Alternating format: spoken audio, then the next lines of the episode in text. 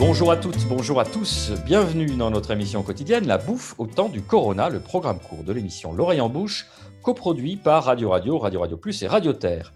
Au programme aujourd'hui, un entretien avec le chef deux étoiles et meilleur ouvrier de France, Franck Putela, entretien mené par notre journaliste Nicolas Rivière. Vous allez avoir un témoignage de première main sur un secteur économique fondamental en France, à savoir la restauration, et en particulier la restauration haut de gamme, profondément et sans doute durablement impactée par la crise que nous vivons. Avec nous, euh, le chef Nicolas Brousse, l'épicière Florence Grimm et la sommelière Marina Bounour réagiront à l'analyse du chef Putela. Alors Nicolas, c'est un chef très inquiet que vous avez eu aujourd'hui au téléphone. Oui, un chef très préoccupé qui, comme tous les autres restaurateurs français, a dû fermer les portes de ses établissements il y a un peu plus de 15 jours désormais. Au total, ce sont 77 salariés qui travaillent avec Franck Putla à sa table deux étoiles, mais aussi à la brasserie à quatre temps en plein centre de Carcassonne.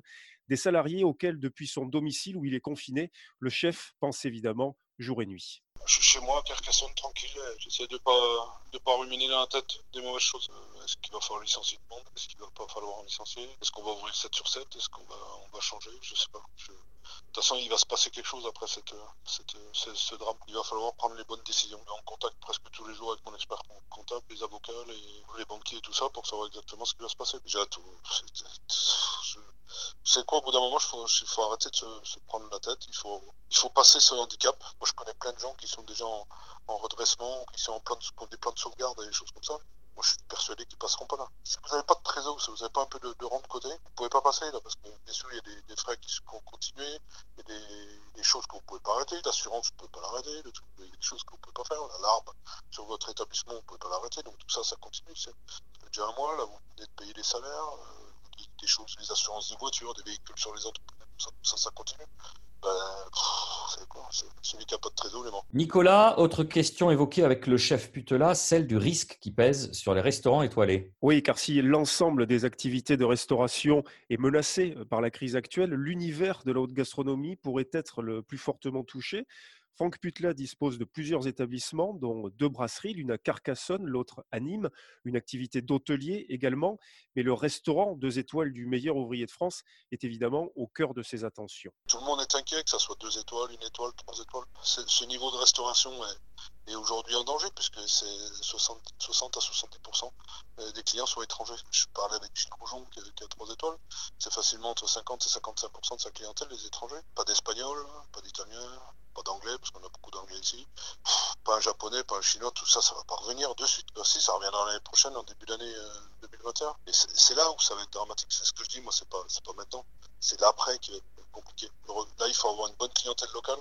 Les gens reviennent au restaurant, essayer de leur donner une nouvelle envie de, parce que bien sûr qu'il y a des gens qui vont, qui vont se remettre à travailler de suite parce que les gens vont avoir envie de sortir. Donc à un moment, j'espère, j'espère que euh, tout le monde va redémarrer, mais c'est sûr que les, restaurant étoilé, ça va être compliqué. ce qui fait peur, c'est tout ce qui touche au tourisme de luxe. Donc euh, une étoile, deux étoiles, trois étoiles, ça, ça, va être dur.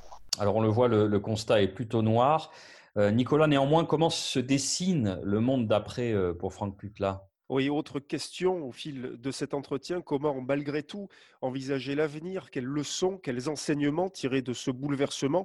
Ce bouleversement, d'ailleurs, est-il de nature à changer une vision, une approche du métier de restaurateur et de chef? C'était mes premières réflexions de mes premières nuits blanches. Euh, aujourd'hui, vous êtes à terre, vous avez un genou à terre parce qu'on vous ferme le restaurant pendant 15 jours. La réflexion, elle est simple. C'est demain, il vous arrive quelque chose. Comme moi, il m'arrive quelque chose pendant, je sais pas, je suis handicapé, je suis, j'ai un accident de voiture, je reste euh, hospitalisé pendant, six mois, qu'est-ce qui se passe chez moi? Donc il faut réfléchir à tout ça. Vous devez avoir des, outils qui fonctionnent tout seuls, comme les brasseries. Moi, les brasseries, ça fonctionne seul.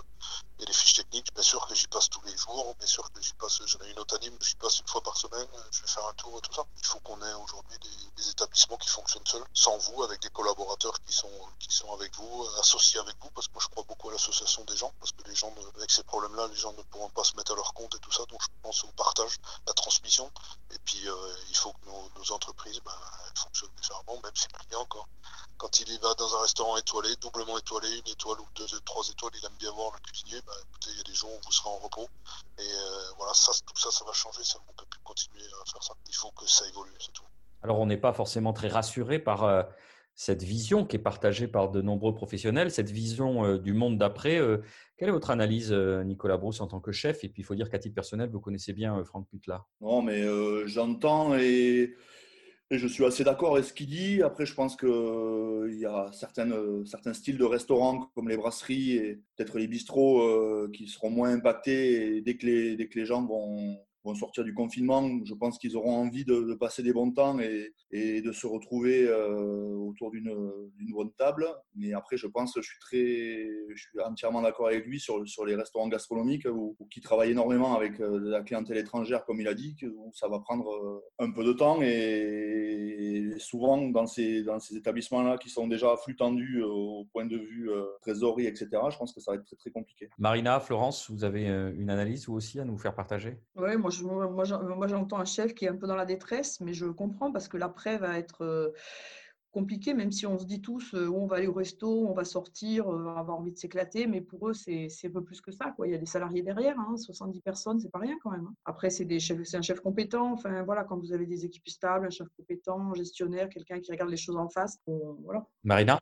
Oui, après, il y, a, aussi une seconde chose qu'on oublie, c'est que le client, c'est aussi un, patron euh, ou, un salarié qui a peut-être été touché lui aussi par, euh, par ça. Donc, il y aura peut-être plus d'argent aussi du côté des clients pour aller à ce genre d'établissement, qui sont des établissements très onéreux déjà en règle générale. Donc, c'est vrai que des deux côtés, c'est c'est pas très rassurant parce que voilà, autant que les clients sont aussi euh, pour la plupart impactés parce que c'est des, clients qui ont pas mal de moyens et qui ont souvent des grosses entreprises ou travaillent pour de grosses entreprises qui ont souvent été touchées elles aussi par euh, ce confinement. Donc c'est pas c'est pas très rassurant. On verra. Les principes de l'économie. Alors on peut juste rappeler euh, que la banque publique d'investissement euh, a une enveloppe de 300 milliards et qu'elle garantit des prêts à 90%. Donc, typiquement pour les gens d'entreprise comme celle de M. Putla, euh, ça va en fait des indépendants jusqu'aux entreprises qui font jusqu'à 1,5 milliard de chiffre d'affaires. Et c'est des prêts qui sont garantis par l'État et qui, pourront être remboursés à des conditions très avantageuses avec des taux extrêmement faibles autour de 0,25%. Donc, sans faire l'apologie euh, des systèmes mis en place, il y a des structures et il y a des filets de sécurité qui sont conséquents à voir si ça va, euh, le crash test va durer euh, et ça, dépendra évidemment de la, durée de la crise en elle-même.